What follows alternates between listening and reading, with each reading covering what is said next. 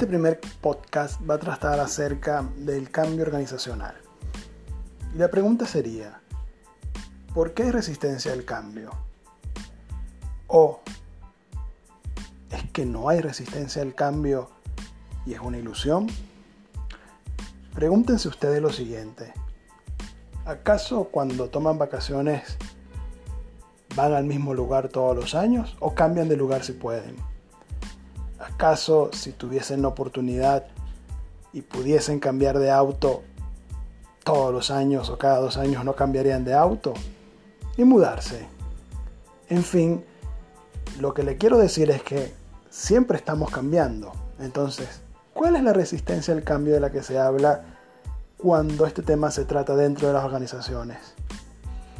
Pues bien, la resistencia al cambio de que se habla es el cambio que se nos impone, no el cambio que nosotros optamos y gestionamos, tal como especifiqué en los ejemplos que di.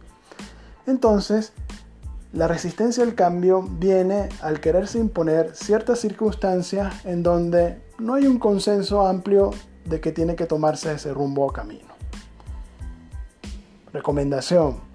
Para minimizar entonces la resistencia al cambio, lo que tenemos que hacer primero es vender el cambio en la organización, generar una base de consenso, generar un grupo afín que nos ayude a extender esta idea dentro de la empresa.